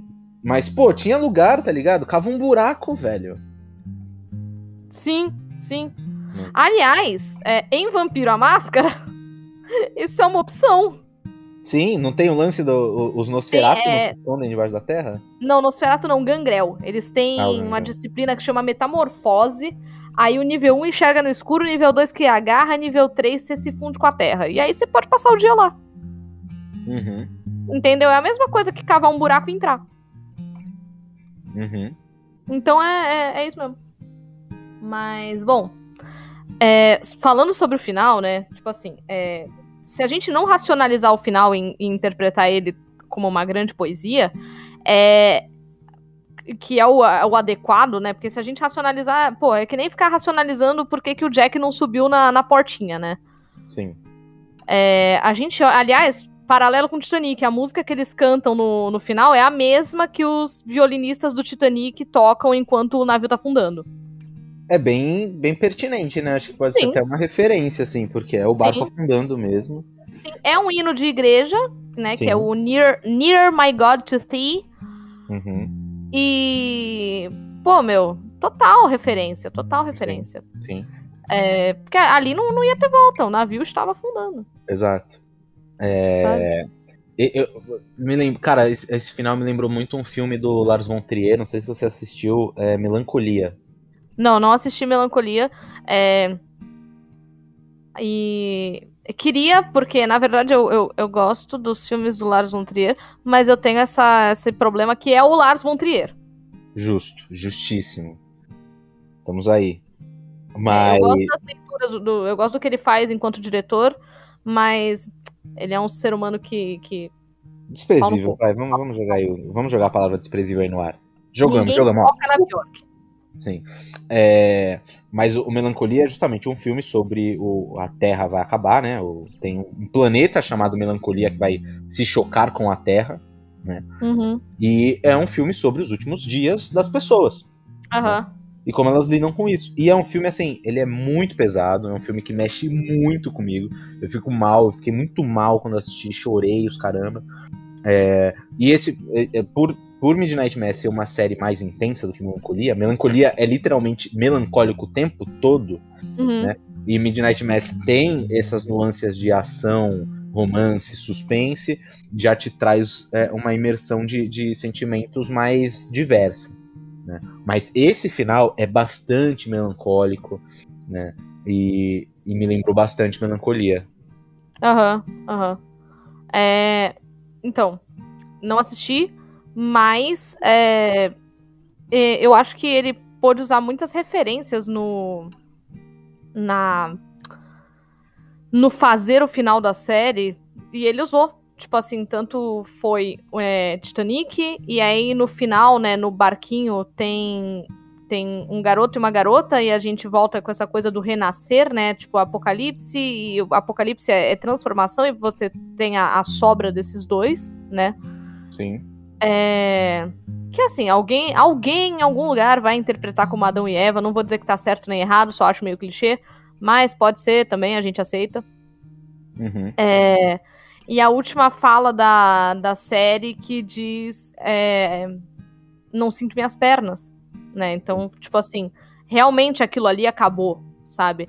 É, o diretor diz que essa fala não demonstra que o vampirão morreu, porque ele sai meio que voando ali, Sim. né? Não demonstra que o vampirão morreu, mas ele já não tem influência naquela galera, sabe? Sim, sim. É...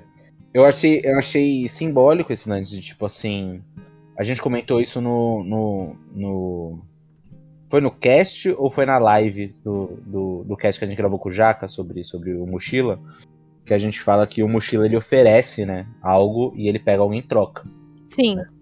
E, e ali é um final, tipo assim, beleza, estou completamente livre da, da, daquele acordo, né? Mas ele levou de volta aquela, né, o, as pernas dela. É, que...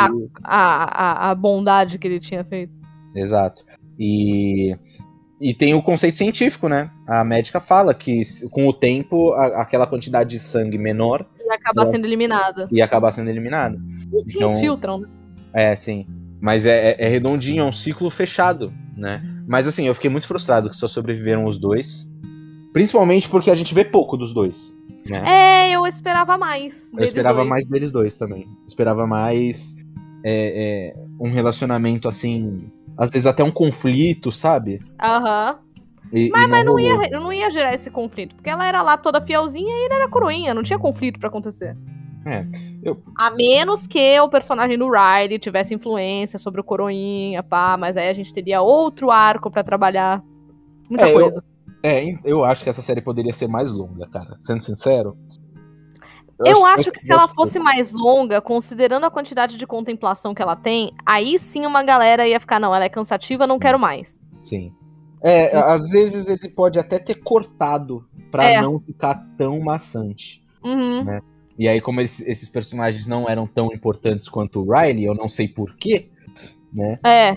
é, é acontece isso. Mas, não cara, eram imagino... tão importantes quanto o Riley, justamente porque o Riley era o contraponto da ilha toda. Sim, sim. Mas, mas, por exemplo, eu imagino essa série sendo total do ponto de vista do xerife. Imagino tranquilamente. Poderia, poderia. Seria, seria incrível também. Lembra, lembra um lance meio Resident Evil 4, sabe? Iam chegando na vila. Poderia ah, ser uma tá. parada assim, uhum. né? É, eu imagino essa série assim de várias formas, mantendo a qualidade. E, eu, assim, é, esse lance de ter sentido falta porque eles sobreviveram no final. Se eles tivessem morrido também, eu, eu ficaria de boa. Aham. Uhum. Mas, mas, tudo bem, assim, ela, ela ter morrido e tal. Dá pra, dá, pra, dá pra entender. Sim, sim.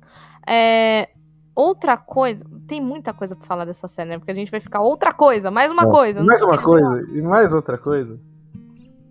É, então, mas voltando em outra coisa, que ainda é a quantidade de contemplação da, da série, é, eu quero falar agora eu vou falar sobre a pessoa que você não, que você não gosta, que é o Riley, tá? Ah, que susto. Você ia jogar de quem? Da Bev? não, já falamos que tinha para falar da Bev, sabe? Tipo... Sim, sim. Bom, vamos lá. É, o Riley, ele tá numa das melhores cenas que eu já vi na minha vida envolvendo um vampiro. Ou a morte do vampiro. Enfim, que é a cena do, do, do barco. E que episódio, que episódio, meu uhum. Deus do céu, que episódio foi aquele? Eu não lembro Sim. se foi o quinto, eu não lembro se foi o quarto, eu não lembro. Acho que foi o sexto, na real. O sexto? Uhum. Que é o seguinte, o quinto episódio, eu tomei um puta, é, um puta susto, né, num jumpscare daquele vampirão vindo na direção da câmera. É... Pô, eu não, eu, que, que jumpscare? Ah, na hora que ele pula pra pegar o cara na porta. Oxe, é. Ah, ah, eu não sim, tava esperando aquilo, nossa! Ah, é, mano, eu achei que era. Tu falou pra mim, que, porque eu levei um susto no segundo episódio, eu acho. Com o é, quê? O, o vampiro na janela. Ah, o vampiro. Não, ela- fiquei suave, fiquei suave. Aí tu falou, não, porra, tem um susto muito pior. Aí... Era esse. É porque eu já esperava, porra. O cara Ah, aparece não. ali de graça, lógico. Não, mas eu não tava tem- esperando daquele jeito. Eu tava esperando que, sei lá, ele fosse se aproximar, fazer o bonito. Depois é que ele ia morder o cara de repente, sabe? Eu não tava esperando que ele ia pular do outro lado da sala. Uhum. Entendeu? Aí, tipo assim, ele, ele vem, aí eu pensei, morreu. Morreu. Porque assim, eu não achei que o, que o vampiro ia abraçar. Eu achei Uhum. que ele ia matar e fim, Sim. sabe? E aí o Riley aparece no episódio seguinte. Aí eu fiquei, fiquei assim pro Lucas, falei, ih, caraca, abraçou, e agora? O que que acontece? Não sei o quê. Aí tem. Ele, ele leva a menina pro meio do, do, do, do mar, e eu pensei, meu Deus, né? Ele deixou ela sem fuga. Tanto que ela até, ela até comenta isso com ele. Ai, você me trouxe aqui pra me deixar sem saída. Uhum. É, e aí ele começa a contar a história de como, ele de como ele virou vampiro. E, cara, não era uma puta história. Não tinha, tipo, décadas de história pra ele contar. Não era um background de Vampiro à Máscara. Sim. Ele começou a contar o ontem à noite dele. Sim. E aí ele começa a contar e só aquilo já é um momento de, de, de queda de ficha muito grande, né? Tipo assim, é, já é um momento de, de, de percepção de que ele havia se tornado monstro. E, cara, isso é outra coisa que se relaciona com Vampiro à Máscara que eu sempre falo e que eu acho que eu Uhum. falei no podcast do sobre vampiro.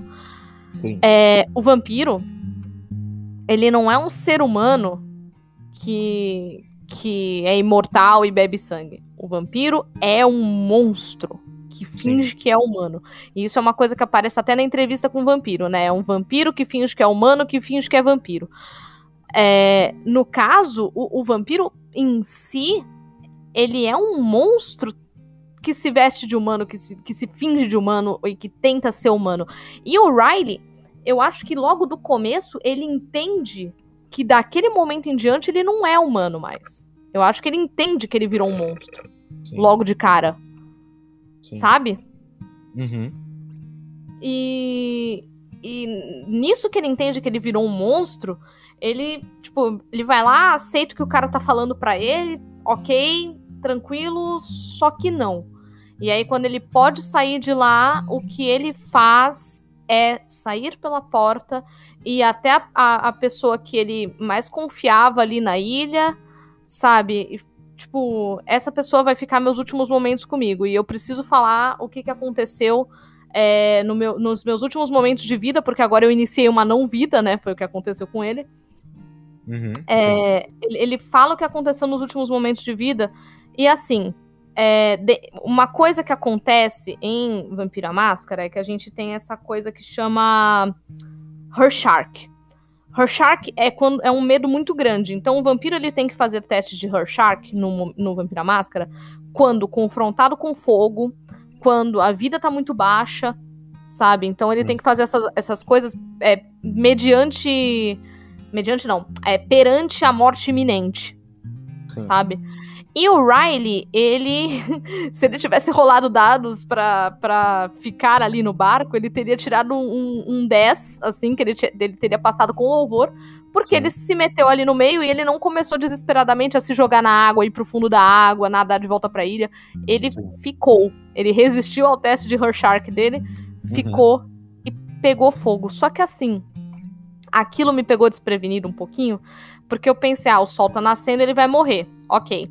Aí corta a cena, ele vê a menina que ele, que ele matou no acidente, Sim. né? E ela vem pegar ele, tipo, e ela tá inteira e tal. E aí ela, ele, vê, ele a vê levando, levando ele embora, né? Sim.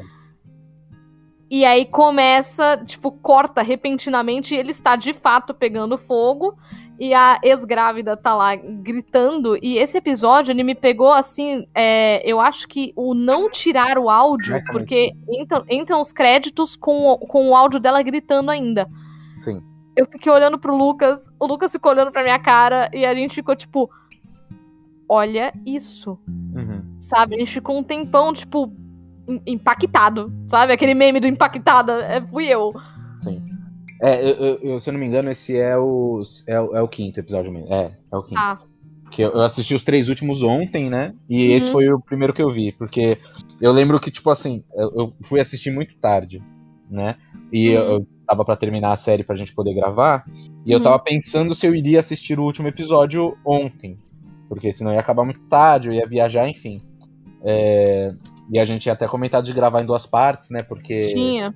Né, eu, eu não tinha terminado a série ainda. Cara, esse final foi o que me motivou a assistir tudo. Porque. Primeiro que eu não esperava, porque ele cantava protagonista o tempo todo, né? O Riley É. era o protagonista. Você imagina que ele é o herói da história. E você imagina Ah. que ele vai ser o contraponto ao padre, ele que vai ser o contraponto a tudo, né? Alan, quase, quase 10 anos depois de Game of Thrones, tu vem com essa? Não aprendi, cara, não aprendo, não aprendo.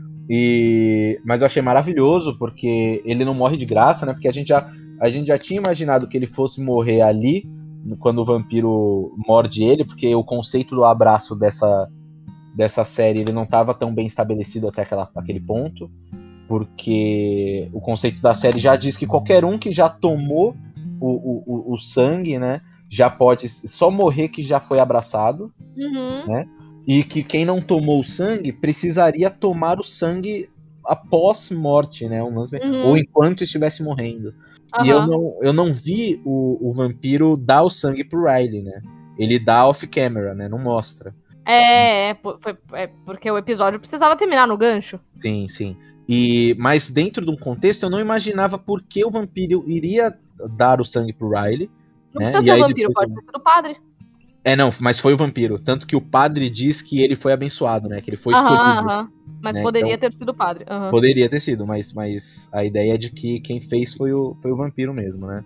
Sim. E, mas esse é o lance, a gente não imagina que o Riley vai voltar, e ele volta, e ele volta de uma maneira muito chocante, porque ele aparece pra, pra, pra moça, né? Que, cara, eu queria muito lembrar o nome da personagem, Eu cara. também queria, mas. é A gente chama ela de ex-grávida também. Ex-grávida. pesado. É, é bem pesado, é bem pesado. É. Mas é, vai ficar. Mas enfim, vai ficar. Se alguém se sentir ofendido, fiquem à vontade pra falar com a gente. Que... E aí a gente corrige isso, a gente A gente lança uma errata, exato, porque a exato. princípio é só uma referência. Exato. E ele vai na casa dela, e ele aparece, e ele tá todo meio malandrão, assim, aí tu pensa, puta, agora ele tá do mal. Agora Não, ele- eu pensei tá que ele ia fome. fazer ela. Eu, eu pensei, porque assim, a gente pensa o pior do homem, né? Eu pensei que ele ia transformar ela também. E ela ia ficar. Ela ia ser o contraponto do, do personagem amaldiçoado com a imortalidade. Sim, sim. Faz sentido. Porque É. ela tinha dito no momento anterior que ela esperava que um dia ela morresse e encontrasse a filhinha dela que não nasceu, encontrasse os pais dela. E eu pensei, maluco, se essa personagem se torna imortal, Sim. aí, aí é punk. Aí é Sim. punk. E, e aí o, o, o Riley leva ela, né, pro, pro barco, e a cena é maravilhosa. O, o monólogo final, assim, dele é Uhum. muito bom, muito. Eu ia falar muito incrível, quase que eu falei muito em bom. Mas é muito bom. Muito bom. muito bom. E, e o lance dele, né, é, em- cessar a própria vida, né, dentro daquele contexto, É. é, é muito compreensível. É, é lógico, é um tema muito delicado pra gente abordar aqui. é, mas ele já era um, um personagem que estava lidando com uma, um estágio de depressão ali.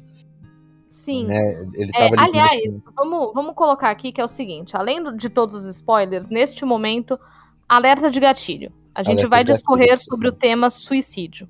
tá. Sim, Se você tem a sua saúde mental abalada, ou tem uma, uma depressão, como eu, e esse assunto é delicado demais pra você, pra mim, ele não é. Ele é um, ele é um assunto discutível. Mas se, Uhum. se é pra você, totalmente compreensível, você pode parar o Narratrivia neste momento e avançar uns 5, 10 minutos. Eu não sei ainda quanto tempo a gente tem de cast, mas você avança alguns minutos, vê se a gente já saiu desse tema, e aí você volta pra cá, tá bom?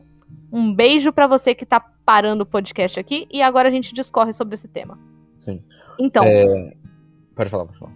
é, o suicídio do, do Riley nesse momento, né? é, ao perceber que ele de fato se tornou um monstro, porque ele tava se.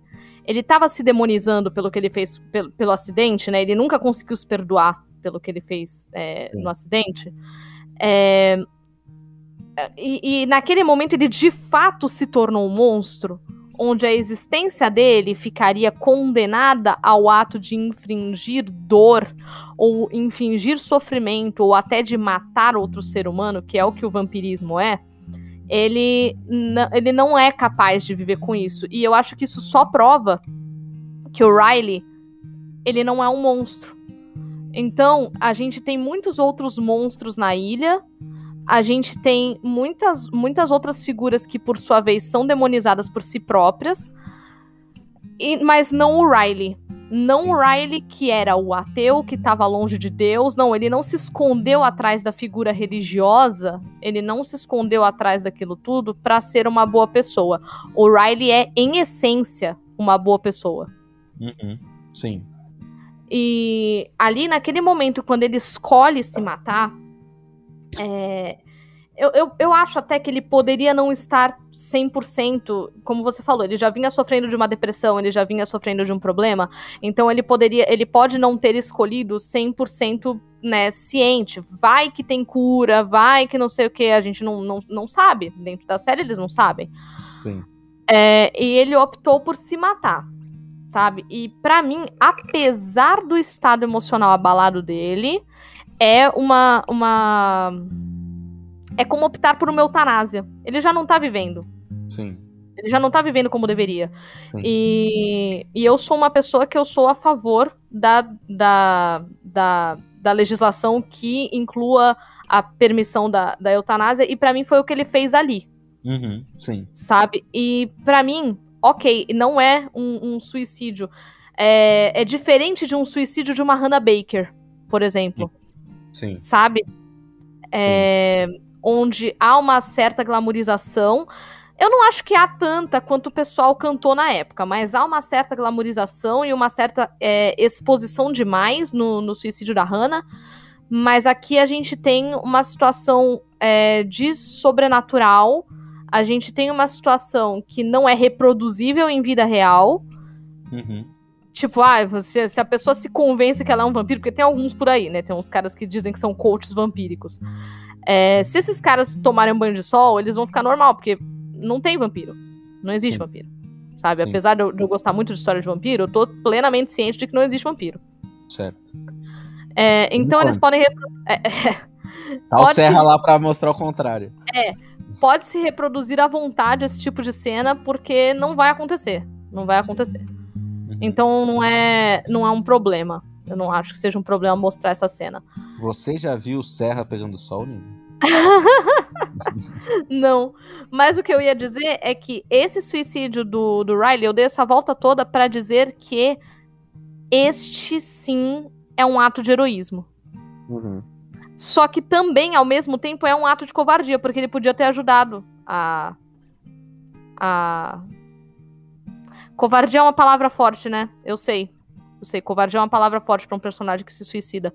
Mas se quiser, ele. Se você quiser, eu, eu corto. Não, assim, pode, pode não. Não, pode deixar. Pode deixar. Pode deixar. Uhum. É, mas eu, eu sei que covardia é uma palavra forte porque não é covardia. Ele só. É, ele se amou mais ao ponto de não querer ser o mártir dessa história. Então acho uhum. que covardia é uma palavra equivocada, pode deixar no podcast, mas concluindo, eu não acho que ele tenha sido covarde. Eu acho que ele desistiu das pessoas porque ele não aguentava mais. E é um sentimento que eu compreendo. Cara, e eu é um... leio. Pode falar, pode falar. Não, não, eu ia, eu ia só finalizar que é um sentimento que eu compreendo e que tira ele da posição de herói. Uhum. Uhum. Que assim, o ato dele de não colaborar com aquilo já é alguma coisa, mas que esse colocar-se em primeiro lugar naquele momento tira ele da posição de herói, porque a postura clássica do herói é o altruísmo. Uhum. E ele não teve. Ele não teve. Tô sim. dizendo que tá errado? Não. Não. Então, é, usei sim a palavra covardia e eu discordo de mim mesma. Discordo de mim mesma. é, o direito. Deu um a, a Beyblade do, do... A Beyblade do, do, do, raciocínio do podcast é. sem pauta. Não, mas assim, eu entendo essa tua leitura, porque a gente olha e pensa, porra, o Riley agora sabe tudo que tá acontecendo, ele pode impedir tudo, mas ele opta por não fazê-lo, né? Sim. E, mas ao mesmo tempo, você para pra pensar, tipo assim, eu faço uma leitura de que o Riley se conhece. Né? E ele passou todos esses anos na cadeia e na, nas uhum. reuniões de AA é, se conhecendo. E ali, Sim. quando ele sente a fome, é incontrolável para ele. Né? Sim. E aí remete de novo aquela fala do pai dele, é, que dá para controlar. Mas o Riley já era um cara com um histórico de descontrole. É. Então ele sabia quem ele era. Ele, Então- ele sofria de um vício. Exato. E ele, ele, ele sabia, eu leio dessa forma, de que aquilo não seria algo que ele conseguiria controlar, que ele mataria em algum momento. Ele tinha aval do padre pra matar. O padre falou pra ele: se essa fome surgir, é Deus falando que você tem que fazer e você faz. é. Deixa acontecer, né?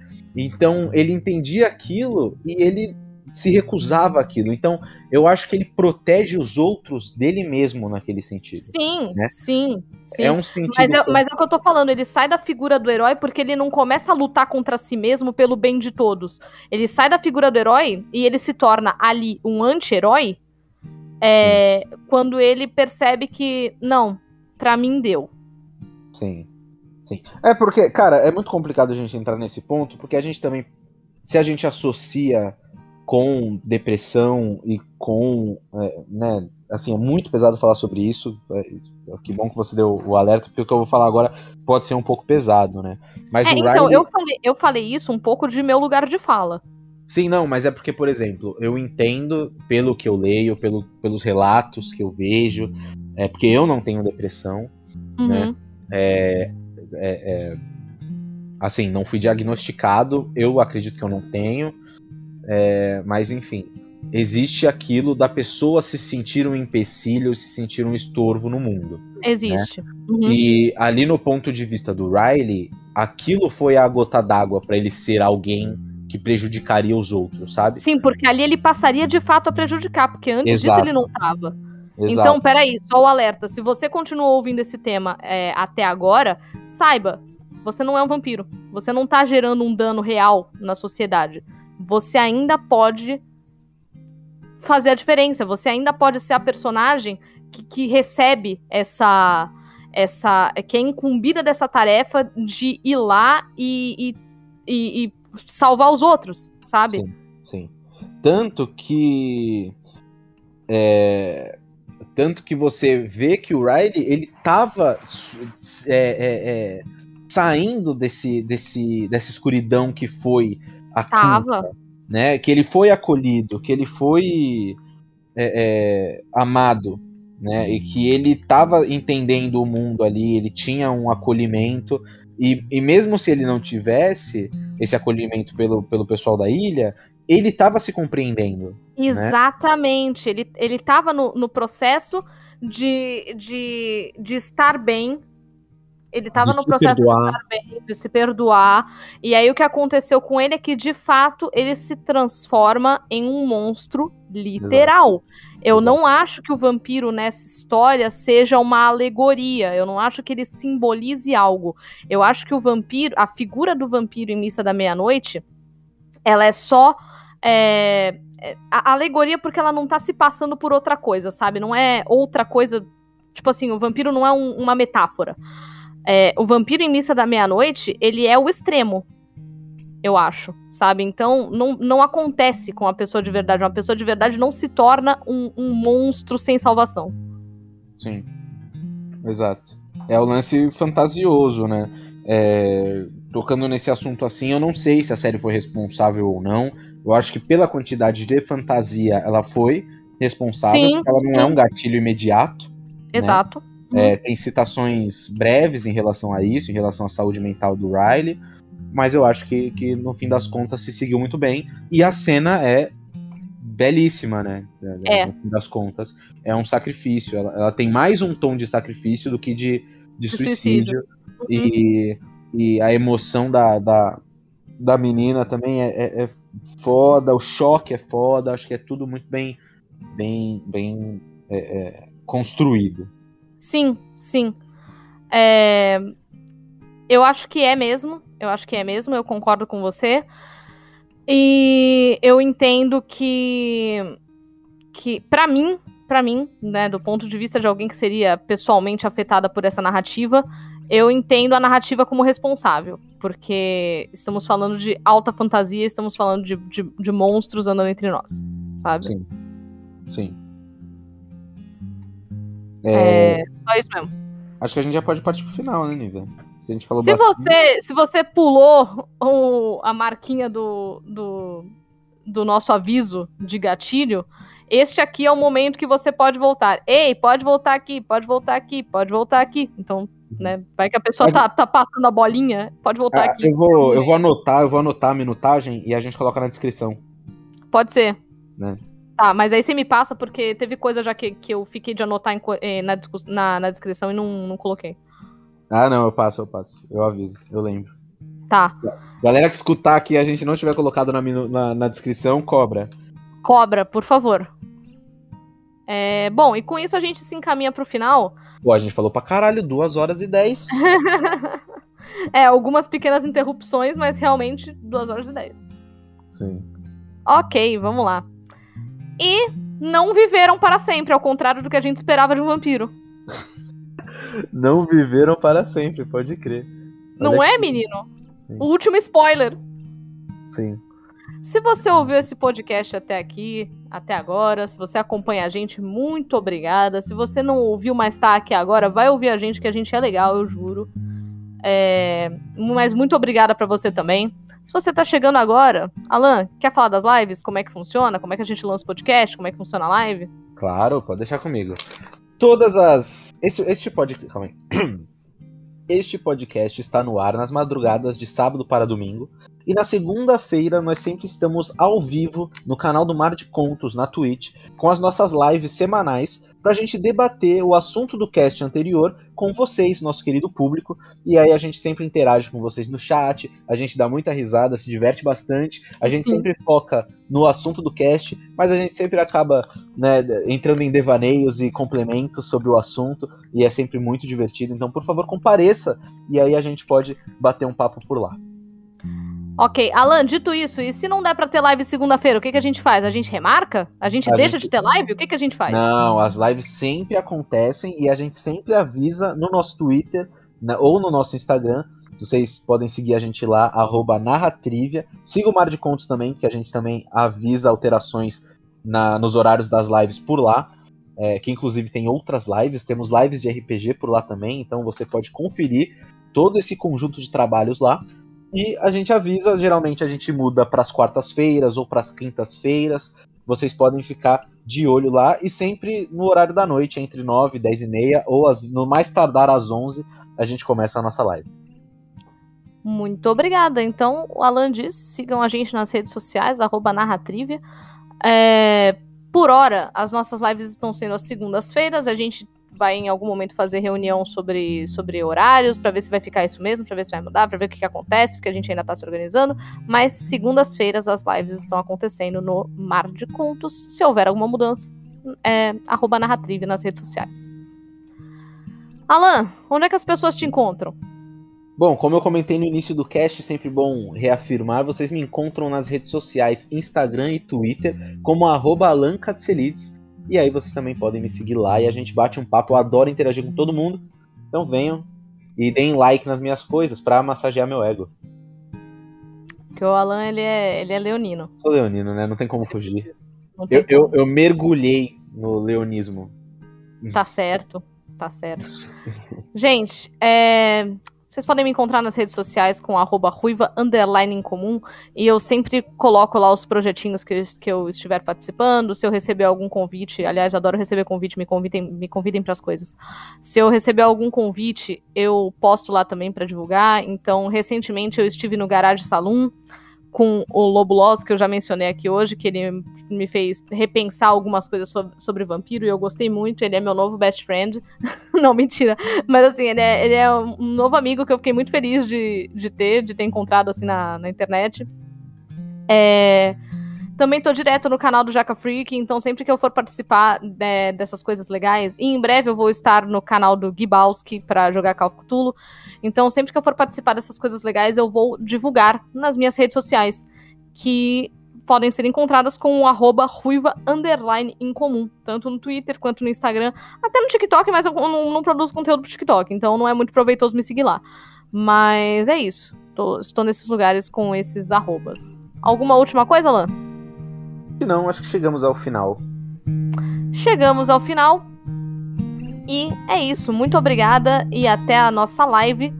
Um beijo e tchau!